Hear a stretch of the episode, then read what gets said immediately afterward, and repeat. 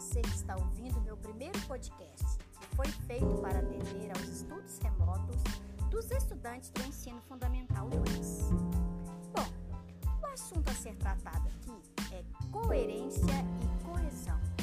Ambos são essenciais para se redigir um texto. Texto, como a própria palavra diz,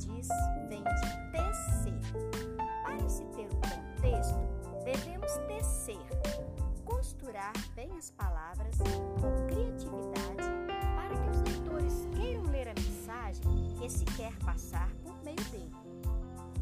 Afinal, o que vem a ser esses termos, coerência e coesão? É bom saber, para início de conversa, que a coerência e a coesão são mecanismos essenciais para se redigir um texto estético, agradável de ler que a mensagem seja clara e faça sentido para o leitor. Nossa língua possui vários recursos linguísticos que contribuem para deixar um texto coeso e coerente. Deixar um texto coerente significa fazer com que as palavras, frases e parágrafos estejam relacionados entre si e haja uma unidade Para se escrever um texto coerente, é preciso expor as ideias com clareza. Portanto, a coerência é responsável por estabelecer a ligação lógica entre as ideias.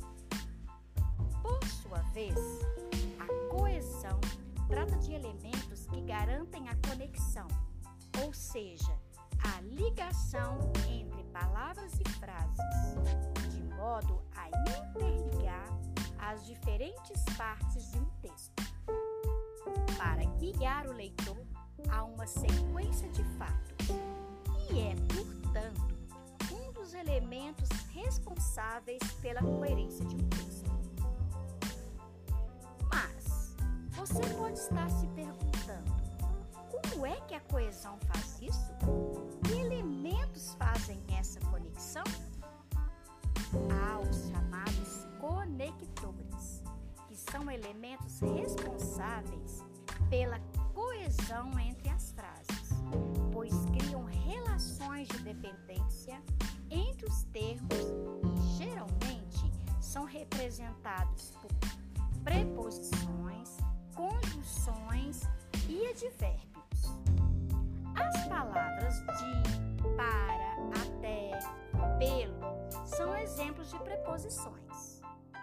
Já as palavras mas, e, porque, portanto, pois, também, porém, são exemplos de conjunções.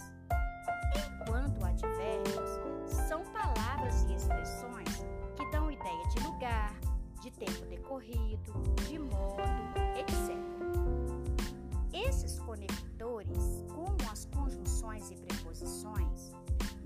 permitem fazer a junção de duas ou mais ideias em uma só frase, evitando assim repetições.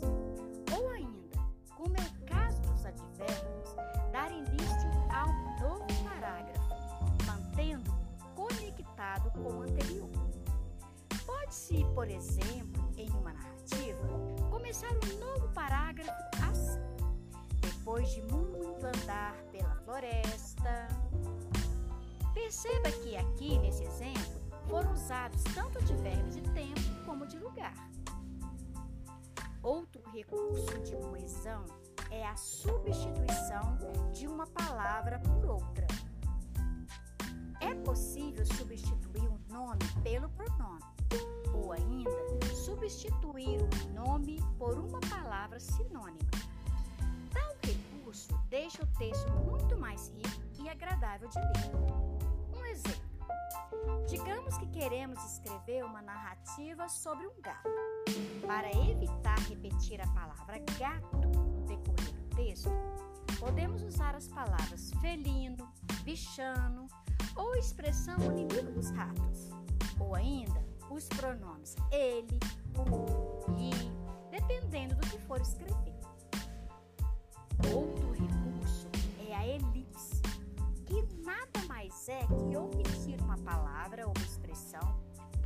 Já está subentendida. Vamos ilustrar o recurso da elipse com a suposta narrativa do gato. Vendo que o cão aproximava-se, subitamente subiu no mundo. No caso, houve uma omissão da palavra gato, pois já está subentendido que se tratava dele. Pode-se fazer uso dos hipônimos, que são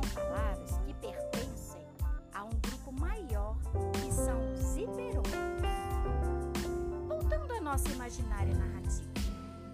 Entre os brinquedos de Vinícius, pegou com as ágeis patas a bola de seu dono. Nesse exemplo, foi feito o uso do termo abrangente brinquedos para o específico, bola. Como se pôde perceber, ao usar os recursos como sinônimos,